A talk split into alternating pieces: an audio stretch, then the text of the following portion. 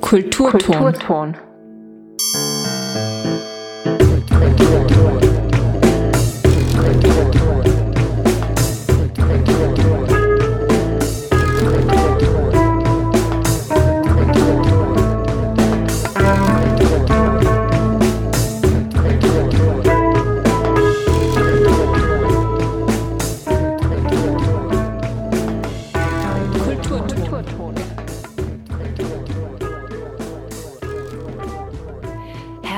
Willkommen zu einer neuen Ausgabe des Kulturton Unikonkret Magazin, dem Kultur- und Bildungskanal auf Freirad. Am Mikrofon ist Anna Obererlacher. In der heutigen Sendung dreht sich alles um Medien. Das Medium Film steht im Fokus des ersten Beitrags. Wir begeben uns mit ihm zum internationalen Filmfestival im Waldhüttel. Um das Medium Sprache respektive solcher, die vom Aussterben bedroht sind, oder Sprachen, die vom Aussterben bedroht sind, geht es im zweiten Beitrag. Eine Innsbrucker Linguistik-Koryphäe gibt Ein- und Ausblicke. Anschließend begegnen uns noch Printmedien, genauer Unterhaltungsmagazine. Live im Studio spreche ich dann mit der Germanistin und Popkulturforscherin Anna Seidel über die Bedeutung von Zeitschriften zwischen Pop und Populismus im ersten Drittel des 20. Jahrhunderts. Alles das in diesem Unikonkret-Magazin im Medium Radio. Vom 19. bis zum 21. Mai 2023 fand im Innsbrucker Waldhüttel Mendelberg erstmals ein internationales Filmfestival statt. An drei Tagen wurden mehr als 20 Filme samt Rahmenprogramm zu Themen gezeigt, die auch die Menschen im Waldhüttel betreffen, vor allem Roma-Familien aus der Slowakei und aus Rumänien. Migration, Armut, leistbares Wohnen, Nachhaltigkeit und gutes Zusammenleben. Nach dem Prinzip Kultur und Kunst gegen Armut war es das Ziel des Festivals, die Kultur an den Rand der Stadt zu bringen, zu jenen Menschen, die oft nur eingeschränkt Zugang dazu haben. Anna Greising war vor Ort und hat am Nachmittag des letzten Festivaltags mit dem Initiator des Filmfestivals Matthias Windischer eine erste Bilanz gezogen. Wir sind jetzt hier noch inmitten des Festivals, aber doch schon gegen Ende. Es ist Sonntag, später Nachmittag. Es läuft gerade der letzte Film von insgesamt 20 Filmen und ein umfangreiches Rahmenprogramm für all die, die jetzt bei diesem ersten internationalen Filmfestival im Waldhüttel nicht dabei sein konnten. Möchtest du uns kurz zusammenfassen, was es zu sehen und zu hören und zu erleben gegeben hat. Und wie es für, mhm. dich war, wenn du jetzt schon so eine Ad-Hoc-Bilanz ziehen möchtest über die letzten drei Tage. Also ich bin jetzt schon ziemlich mit meiner Energie am Ende. Man merkt, dass es ein bisschen anstrengend ist, aber ich fange vielleicht am Anfang an. Das Filmfestival im Waldhüttel ist ein spezielles Projekt, weil es einfach erstens soziale Themen im Vordergrund haben soll. Und es soll nicht nur Film, sondern eben unbedingt auch Festival sein. Das heißt, das ist das Einzigartige an dem. Und ich freue mich voll, dass einfach jetzt so viele Begegnungen stattgefunden haben, so viele schöne Filme auch äh, angeschaut wurden, so viel Gemeinsames miteinander passiert ist. Wir haben mehr als 45 Freiwillige, die das in den letzten drei Monaten aufgebaut haben. Das freut mich, dass da echt ähm, was draus passiert ist. Vielleicht, wenn man nach dem Ziel des Festes fragt, es ist das erste Ziel, sicherlich, dass Film, Kunst und Kultur einfach einmal an einen Ort der Armut hingezogen wird und damit auch eben Leute aus diesen Genres auch mit diesem sozialen Umfeld ein bisschen was kennenlernen. Ja, du hast gesagt, den Film hierher zu den Menschen zu bringen, zum Stadtrand, äh, armen Menschen, die vielleicht nicht so oft ins Kino gehen. Und was ich auch sehr schön finde, ist, dass eben diese Menschen, die hier leben, äh, sind Roma-Familien aus mehreren äh, Regionen, also Rumänien und auch äh, der Slowakei dass die auch zu Protagonisten dieses Filmfestivals gemacht wurden, nicht nur weil es einen Film über sie gab, sondern auch weil sie zur Organisation maßgeblich beigetragen haben. Und das denke ich, zeigt ja auch deine Intention hinter dem Ganzen? Absolut. Also für, für uns war das ganz wichtig in der Organisation, dass wir alle auf gleicher Augenhöhe dieses äh, Filmfestival äh, schaffen. Und da war für uns total spannend eben die Begegnung mit den unterschiedlichsten Menschen, mit unterschiedlichsten Hintergründen. Und wir haben versucht, alle möglichen Talente einfach irgendwie einzubringen. Das heißt, von der Filmauswahl zum Beispiel haben sich viele Bewohner des Waldhüttels gewünscht, äh, einen kultigen Film aus ihrem Lande zu zeigen. Desny, wenn ich es richtig ausspreche, den haben wir dann hergebracht und das war wunderschön, wo ich jetzt gesehen habe, dass unsere Kinoscheune wirklich total voll war bei diesem Film und teilweise einfach die Emotionen ganz äh, extrem waren. Also das hat uns sehr gefallen und ich glaube, das hat auch den Waldhüttelbewohnerinnen einfach sehr gut getan. Vor allem, wenn sie nachher auch dann zu Frage und Antwort herangezogen werden und da einfach viele Gespräche stattgefunden haben. Gell? Also das war ganz schön zu sehen, was da einfach an Energie und an, an Kommunikation passiert. Mhm. Ich muss da auch dazu sagen, dass das eigentlich von dem, was ich gesehen habe, mein absolutes Highlight war. The Rosy Dreams, also du hast es vorhin gesagt. Rusove Sni.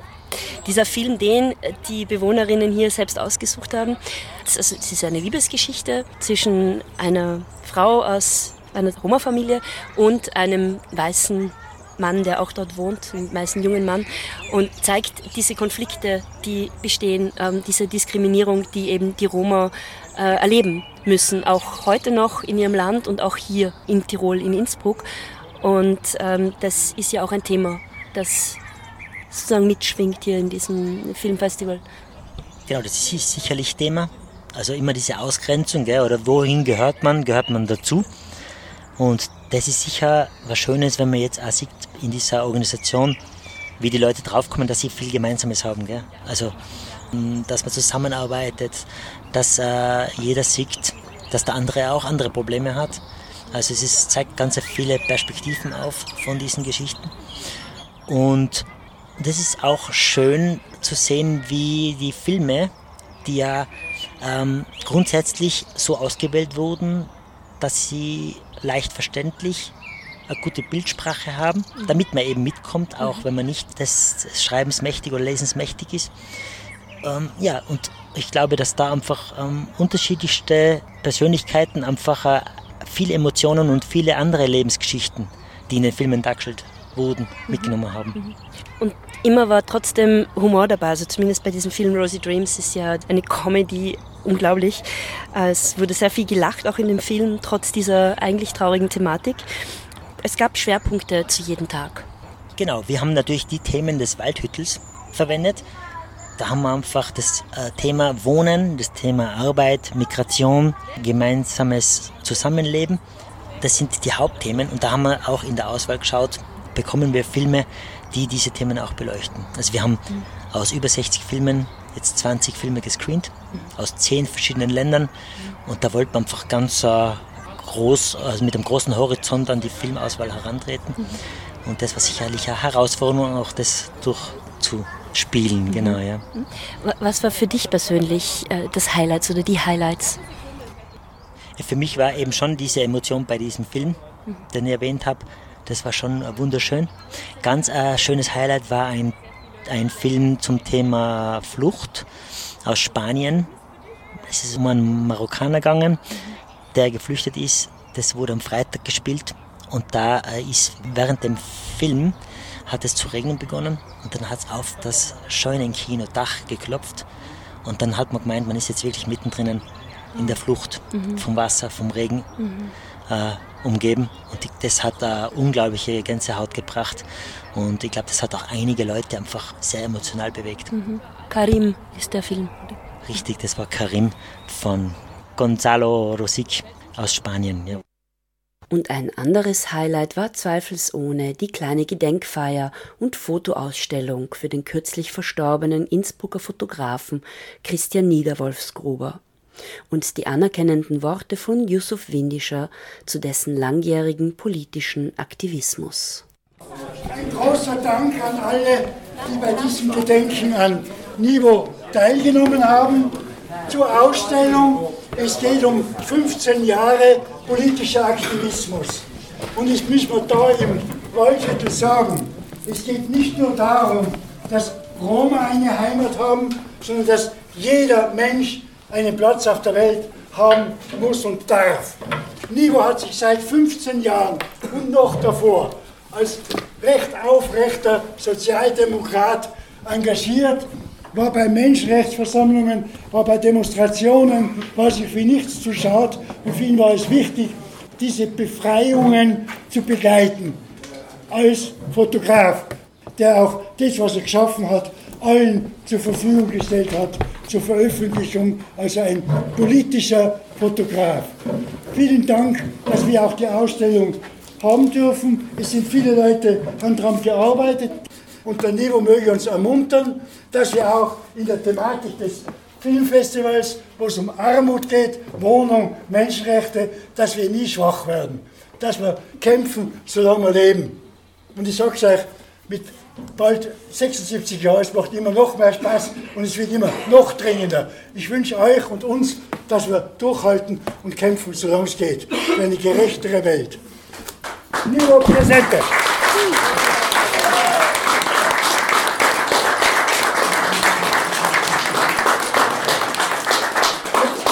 noch, noch ganz ein lustiges Stückchen. Das war ein Gespräch von Anna Kreising mit Matthias Windischer, dem Initiator des Internationalen Filmfestival im Waldhüttel, das erstmals im Mai 2023 stattgefunden hat. Vom internationalen Film nun zur globalen Sprachenvielfalt. Der Sprachwissenschaftler Manfred Kienpointner pflegt seine Leidenschaft für Sprachen weit über die dominierenden Sprachfamilien der Welt hinaus. Besonders interessiert er sich für gefährdete Sprachen und erzählt davon, wie ausgestorbene Sprachen wieder zum Leben erweckt werden können. Ein Beitrag von Melanie Bartos vom Büro für Öffentlichkeitsarbeit der Uni Innsbruck. Kann man sich denn jetzt äh, aus äh, Ihrer wissenschaftlichen Herangehensweise, wir sitzen äh, dankenswerterweise, darf ich Sie heute in Ihrem Büro besuchen, wo relativ schnell klar wird, dass Sprachen eine große Rolle spielen, wenn man sich so umblickt. Wie kann man sich denn das jetzt vorstellen, wenn Sie sich mit diesen also erstens einmal auch von den 7000 werden Sie wahrscheinlich auch eine Auswahl getroffen haben. Natürlich. Äh, äh, wie kann man sich die Auseinandersetzung mit der Thematik jetzt vorstellen von Ihrer Seite? Ja, man muss natürlich einmal da gleich realistisch sagen, ich habe so eine persönliche Definition von Linguist, Linguistin. Das sind mhm. Personen, die viele Sprachen schlecht können. äh, natürlich können wir uns nicht mit 7000 äh, Sprachen befassen, aber zum Unterschied von den etablierten äh, Sprachdisziplinen, also Germanistik, Romanistik, Slavistik und so weiter und analog in anderen Ländern die jeweils dominierenden Sprachen oder Sprachfamilien, versuchen wir, soweit es eben geht, einen breiten Überblick zu bekommen. Das schlägt sich bei uns in der Lehre nieder. Wir bieten eben zum Beispiel eine Lehrveranstaltung routinemäßig an, die ich auch viele Jahre gehalten habe Sprachen der Erde, wo eben dann ein Gesamtüberblick geboten wird. Und da geht es jetzt weniger darum, eine Sprache oder eine Sprachfamilie sehr detailliert oder sehr in die Tiefe zu können, sondern eben einen so breit wie möglichen Überblick zu haben, also ein Überblickswissen. Das wäre jetzt einmal bezogen auf die Lehre äh, eben unserer Herangehensweise. Es gibt ja Gott sei Dank zu sehr vielen Sprachen, wenn auch leider bei weitem nicht zu allen, äh, gute Grammatiken und Wörterbücher, auf die man sich beziehen kann. Und selbst wenn man von der Sprache wenig weiß, kann man dann gutes, gesichertes Wissen da weitergeben. In der Forschung ist es ähnlich. Da stößt man natürlich auch äh, an seine Grenzen. Und heute, wenn ich jetzt so auf diese Vielfalt blicke, bedauere ich es fast, dass ich viele Jahre einen eher pragmatischen Zugang gehabt habe und eher große Sprachen äh, genauer studiert habe, auch verglichen habe und ähm, die kleinen Sprachen sozusagen erst relativ spät in den Blick mhm. genommen habe. Aber man kann dann zumindest sozusagen bescheidenere Ziele erreichen. Und ich habe eben äh, in zwei Aufenthalten, zum Beispiel äh, in Arizona in den USA oder bei einem Aufenthalt in der Osttürkei, dann versucht, mit der indigenen Bevölkerung ins Gespräch zu kommen, äh, Interviews zu machen über die sprachpolitische Situation, die jeweilige zu reden, sie dann auch ermuntert, in der jeweiligen Muttersprache einen kurzen Text äh, zu sprechen, den dann in einer breiter zugänglichen Sprache äh, zu wiederholen. Und daraus lasse ich mir dann von Technikern DVDs machen, die man dann im Unterricht einsetzen kann oder bei Vorträgen und diese Informationen eben einem breiteren äh, Publikum zugänglich äh, machen.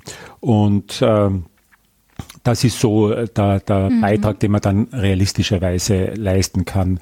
Es gibt einzelne ähm, glänzende Ausnahmen, also Linguisten und Linguistinnen, die die ja, Größenordnung ein, zwei Dutzend Sprachen äh, so gut können, dass sie intensive, detaillierte Forschung dazu machen. Zu denen blicke ich auf, aber das äh, ist äh, im Durchschnittsfall eine, eine Kapazitätsfrage. Mhm. Die hört bei mir eher bei so einem halben Dutzend auf und nicht bei zwei Dutzend. Ja, aber das heißt, Sie sind auch wirklich aktiv engagiert, um die Sprachen zu erhalten. Also Sie schauen sich nicht nur an, was passieren da für Prozesse, wenn die genau. oder sind sich nur ähm, versuchen nicht nur darauf aufmerksam zu machen, dass es da Prozesse gibt, die die Sprachen sozusagen ja ein bisschen ins Abseits drängen oder vergessen, ins Vergessen äh, drängen, sondern Sie haben, wie Sie es jetzt geschildert haben, auch wirklich das dokumentiert.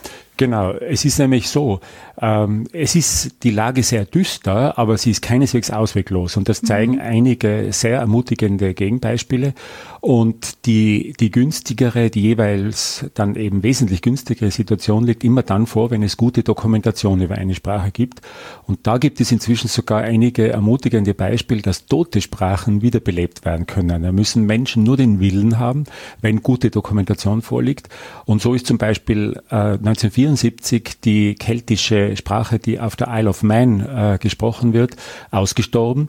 Mhm. Und die gibt es inzwischen wieder, weil es diese Sprache gut dokumentiert ist. Und jetzt, ja, nicht viele, aber ein paar hundert Sprecher, die wieder aktiv gebrauchen. Dasselbe gilt für äh, Cornish, also die keltische Sprache, die in Cornwall gesprochen worden ist. Die ist schon im 18. Jahrhundert ausgesprochen und auch ausgestorben. Und auch da gibt es jetzt wieder äh, ein paar hundert äh, Muttersprachler. Das extremste Beispiel vielleicht habe ich erst kürzlich äh, in Literatur entdeckt, ist Wampanoag.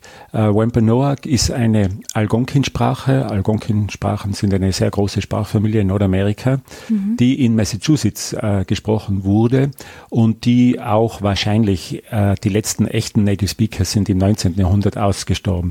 Und jetzt ähm, gibt es äh, aber Unterlagen über Wampanoag und eine äh, man kann nicht sagen Muttersprachlerin, aber eine Angehörige dieser Kultur hat äh, sich das Ziel gesetzt, eben diese Sprache wiederzubeleben, hat Linguistik studiert ähm, und hat inzwischen ein Wörterbuch und eine Grammatik äh, von Wampanoag erstellt und es gibt jetzt wieder Leute, die das sprechen. Und jetzt könnte man noch sagen, ja, ja, aber das ist jetzt nicht wahnsinnig ermutigend, wenn da ein paar hundert Leute so eine Sprache wiederbeleben. Es gibt aber noch drastisch erfolgreichere Beispiele. Äh, etwa Hawaiianisch. Das ist, ist eine austronesische Sprache. Austronesisch, äh, diese riesige Sprachfamilie, wo viele Sprachen im Pazifik darunter fallen. Und ähm, Hawaiianisch schätzt man hat im 18. Jahrhundert so 800.000 Native Speakers gehabt. Dann kam äh, Captain Cook und die Kolonialisierung und der Kapitalismus. Äh, und das hat diese äh, indigene Bevölkerung, also die Sprache praktisch ruiniert. 1980 waren noch ein paar hundert Leute übrig äh, von ehemals einer knappen Million, die Hawaiianisch gesprochen haben. Und in dem Fall hat dann eine, kann man sagen, eine äh, Grassroot-Organisation äh, von unten nach oben so quasi beschlossen, Kindergärten zu öffnen, in denen nur Hawaiianisch gesprochen wird. Und dieses Projekt haben sie Bunana Leo getauft, das heißt Sprachnest, Language Nest. Und das war so erfolgreich, dass es dann in äh, Grundschulen, Volksschulen und in Highschools fortgesetzt worden ist. Inzwischen gibt es auch Masterstudien Hawaiianisch, mhm. natürlich dann auch mit zunehmender Unterstützung des Staates. Ähm, es braucht immer beides, eine äh, Bottom-up äh, Bürgerinnenbewegung, aber auch natürlich von oben kommende Unterstützung. Und jetzt lese ich zu meiner großen Freude, dass inzwischen wieder 20.000 Menschen Hawaiianisch sprechen. Also und man könnte jetzt noch ein paar Dutzend solcher mhm. Beispiele mhm. aufhören. Leider nicht ein paar hundert solcher Beispiele. Mhm. Die Lage ist sehr, sehr ernst. Aber die Re Reversibilität ist gegeben. Und äh, manche Staaten, äh, typischerweise, sagen wir mal, liberale Demokratien, tun auch sehr viel inzwischen in diese Richtung. Also es gibt internationale Verträge, und man kann von politischer Seite zum Beispiel den Status dieser Sprachen heben. Äh, sehr oft bricht nämlich die Jugend weg, weil diese kleine Sprache nicht cool ist und nicht die beruflichen Möglichkeiten eröffnet der großen Sprache. Und wenn aber der Status gehoben wird, also offizielle Anerkennung als Minderheitensprache, Vertretung in den mhm. Medien, äh, Rundfunk, Fernsehen, Printmedien, äh, neue Medien, Und ähm, wenn dann zum Beispiel auch bei Institutionen gedolmetscht wird ähm, aus und in diese Sprachen, dann kann sozusagen von da äh, top-down, äh, die können die Staaten auch sehr viel tun. Und das ist durchaus grundsätzlich ermutigend. Wie gehört, ist die Lage der Sprachenvielfalt unseres Globus zwar nicht besonders gut, aber sie ist auch nicht hoffnungslos. Mit Enthusiasmus und staatlicher Hilfe können ausgestorbene Sprachen wieder zum Leben erweckt werden. Das war eine Wiederholung einer Sendung vom 1. Februar 2021. Den Beitrag hat Melanie Bartos vom Büro für Öffentlichkeitsarbeit der Universität Innsbruck gestaltet. Und wir bleiben bei der Sprache bzw. einem Medium, das diese Sprache ganz gezielt einzusetzen weiß. Unterhaltungsmagazinen. Ein Forschungsprojekt an der Universität Innsbruck mit dem Titel Präfigurationen von Pop- und Unterhaltungsmagazinen der 1920er Jahre, geleitet von Maren Lickhardt, widmet sich diesem ganz besonderen Medium. Anna Seidel forscht als Postdoc in eben diesem Projekt. Bereits vorher hat sie sich auf vielfältige Weise mit Pop bzw. Popkultur in der Literatur befasst. So promovierte sie etwa mit ihrer Arbeit Retroaktive Avantgarde, Manifeste des Diskurspop an der Universität Münster und hat zahlreiche Aufsätze zu dem Thema veröffentlicht. Es freut mich sehr, heute mit ihr über ihr derzeitiges Forschungsvorhaben und eine anstehende Tagung zu sprechen, die einen ganz spezifischen Blick nochmal auf die Rolle von Unterhaltungsmagazinen um 1933 werfen wird. Anna Seidel, herzlich willkommen im Studio. Dankeschön, Anna Oberlacher, für die Einladung. Schön, dass du da bist. Finde ich auch. Du befasst dich innerhalb dieses groß angelegten Forschungskonglomerats im Rahmen des an der Uni Siegen angesiedelten Sonderforschungsbereichs Transformationen des Populären mit der Zitat intermedialen und transgenerischen Ästhetik von populären und äh, deutschsprachigen illustrierten Unterhaltungsmagazinen der 20er und 30er Jahre. Was ist denn darunter zu verstehen? Mit was befasst du dich denn konkret? Ja, du hast mich ja gerade schon als Literaturwissenschaftlerin vorgestellt. Das ist entsprechend auch ein literaturwissenschaftliches Projekt. Und dann könnte man jetzt erstmal annehmen, dass mich vor allen Dingen die Erzähltexte in diesen illustrierten Magazinen interessieren. Ähm, wir wissen, dass es gibt Autorinnen wie Irmgard Coyne, Vicky Baum, die da viel in Fortsetzungsgeschichten ihre ja dann später veröffentlichten Romane erstmals unter die Leute gebracht haben. Allerdings ähm, könnte dieser Begriff illustrierte Magazine schon einen Hinweis darauf geben, dass mich gar nicht mal nur der Text interessiert, sondern im Grunde alles, was so eine Zeitschrift ausmacht, die Zeitschrift als Ganzes, die Zeitschrift als kleines Archiv, wie es in der Forschung heißt. Und da interessiert mich dann unter anderem, wie diese literarischen Texte eingebettet sind. Also wie sind auch die Wechselwirkungen mit anderen Elementen, wie eben der Covergestaltung, der Reklame, die geschaltet wird, Illustrationen, Fotostrecken. Ja, all das sind eben Aspekte, die mich dann neben der Literatur im engsten Sinne ähm, ja, beschäftigen. Das stelle ich mir auch sehr, sehr spannend vor, auch in der Praxis. Äh, wie sieht denn deine praktische Forschung aus? Du wirst wahrscheinlich sehr viel in Archiven unterwegs sein. Ja, das Schöne ist, dass ein Teil der Zeitschriften, mit denen ich mich beschäftige, tatsächlich als Digitalisate vorliegen. Es gibt diese Webseite illustrierte-presse.de, wo man dann sich eben Zeitschriften anschauen kann, äh, wie den Uhu aus dem Ulstein ähm, Verlag oder Scherls Magazin. Und das ist natürlich total toll und wertvoll, weil man dann die Möglichkeit hat, von jedem Ort der Welt auf diese ähm, Dinge zuzugreifen. Man kann sich aber vorstellen, dass gerade bei einer Zeitschrift, das ist ja heute nicht anders als vor 100 Jahren, auch gerade das Haptische wichtig ist, diese Zeitschrift mal in der Hand zu halten. Und viele der Magazine, mit denen ich mich da beschäftige, liegen auch eben nicht als Digitalisate vor. Insofern bin ich da einigermaßen viel unterwegs in Archiven. Unter anderem war ich in der Stabi und in Berlin und habe mir die frühe Vogue angeguckt. Ich war in Frankfurt und habe mir da ähm, die Zeitschrift Die Dame angeschaut, ein ganz frühes Frauenmagazin. Und äh, mein äh, mein neuester Fund oder das, womit ich mich aktuell beschäftige, die Arbeiter Illustrierte Zeitung, die habe ich mir unter anderem in Dortmund anschauen können. Mhm. Was ist denn das Besondere an dieser Zeitung? Ja, also was ich an dieser Zeitschrift eben so spannend finde, ist, dass sie nochmal aus einer ganz anderen Richtung kommt. Ich habe gedacht, als ich angefangen habe, mich mit diesen äh, Zeitschriften und der Frage von Pop und Popularität in diesen Zeitschriften auseinanderzusetzen, na klar, ich gucke mir die Großen an. Ich gucke mir den Ulstein Verlag an, Mosse und Scherl, das sind so die Big Player in den 20er Jahren. und habe eigentlich gar nicht gedacht, dass ich mir die AIZ, wie die Arbeiterillustrierte dann eben kurz genannt wird, anschaue und habe das dann aber doch getan und festgestellt, dass eben dieses sozialistische Projekt, was eigentlich aus einer ganz anderen politischen Richtung kommt als eben die großen, die man so kennt, ähm, ganz ähnlich funktioniert an vielen Stellen, aber eben mit einer ganz anderen politischen Haltung, ähm, ja, dann diese Illustrationen, die Bilder, die Geschichten unter die Leute bringt. Mhm. Was war denn so das Überraschendste für dich ähm, in deiner Recherche bisher oder in deiner Forschung? Ja, also mein Highlight ist tatsächlich gewesen eine ganz tolle äh, Werbekampagne für Deutschland, Deutschland über alles, ein Buch, was Kurt Tucholsky und Jan Hartfield 1929 auf den Weg gebracht haben und in der Arbeiter Illustrierten Zeitung wird dann eben über ein halbes Jahr hinweg genau für dieses Projekt geworben. Also es wird angekündigt, bald kommt dieses äh, Buch. Zum Teil sind die Dinge redaktionell eingebunden, äh, zum Teil mit Bestellschein versehen. Das ist aber manchmal gar nicht so gut auseinanderzuhalten. Und dann denkt man, ja gut, jetzt erscheint das Buch, jetzt ist erstmal gut mit der Werbung, aber die AIZ geht dann noch einen weiter und erzählt uns jetzt schon 12.000 Exemplare verkauft, schon 20.000 Exemplare verkauft. Also die Zeitschrift stellt quasi die Popularität des, äh, des, des Buches dann selbst nochmal aus. Und das Ganze hat natürlich so ein kleines Geschmäckle, weil das Buch im gleichen Verlag erscheint wie die Arbeiter Illustrierte Zeitung. Also da sind dann Dinge, die auch damals schon eng beieinander sind, eng zusammenlaufen und äh, ja, Hand in Hand miteinander funktionieren. Mhm. Schön. Und ähm, wie sieht es dann dann mit der äh, Vermittlung aus, aus deiner Sicht? Also du, du gehst äh, in deiner Arbeit, sehr viel am Schreibtisch wahrscheinlich, du gehst in Archive, du sicherst das Material ähm, und ich denke gerade, äh, wenn es um Pop und Popkultur geht, dann ist auch immer so diese die Frage vielleicht selber auch noch im Raum, wie gehe ich als äh, Wissenschaftlerin selbst noch ähm, in der Verbreitung, in der Vermittlung meiner Arbeit um?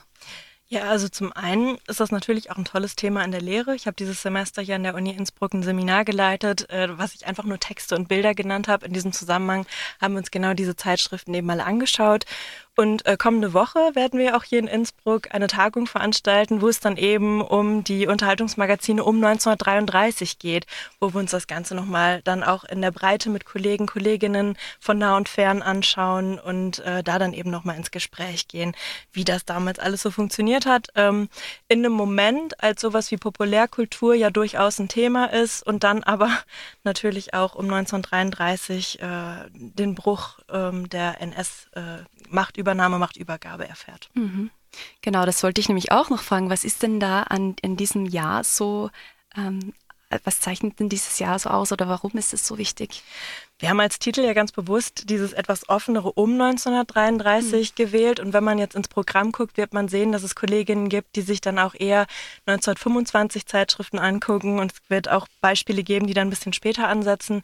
Was aber eben spannend ist, ist, dass diese Zeitschriften, die ja in den 20ern schon gut funktionieren, als Publikumszeitschriften mit teilweise hunderttausender Auflagen, äh, dass diese Zeitschriften zum Teil sang- und klanglos verschwinden, weil sie mhm. eben nicht in das NS-Konzept reinpassen. Zum Teil aber, wie zum Beispiel im Fall der Dame, die ich gerade schon erwähnt habe, ähm, arisiert werden und dann vom NS weitergeführt werden. Und da ist zum Teil dann eben der Bruch gar nicht so leicht spürbar, wie man das vermuten mag. Also das, was vorher schon gut funktioniert hat, Fortsetzungsromane, Modestrecken, wird dann bis 1943 dann eben unter NS-Vorzeichen ähm, weitergeführt. Mhm. Ja, vielen Dank für diese Einblicke in deine sehr spannende Forschung. Anna Seidel war das heute im Freiradstudio. Ähm, die Tagung findet nächste Woche vom 10. bis zum 12. Juli in der Claudiana Innsbruck statt. Und mit dieser multimedialen Ausgabe des Uni Konkret Magazin verabschiedet sich Anna Obererlacher.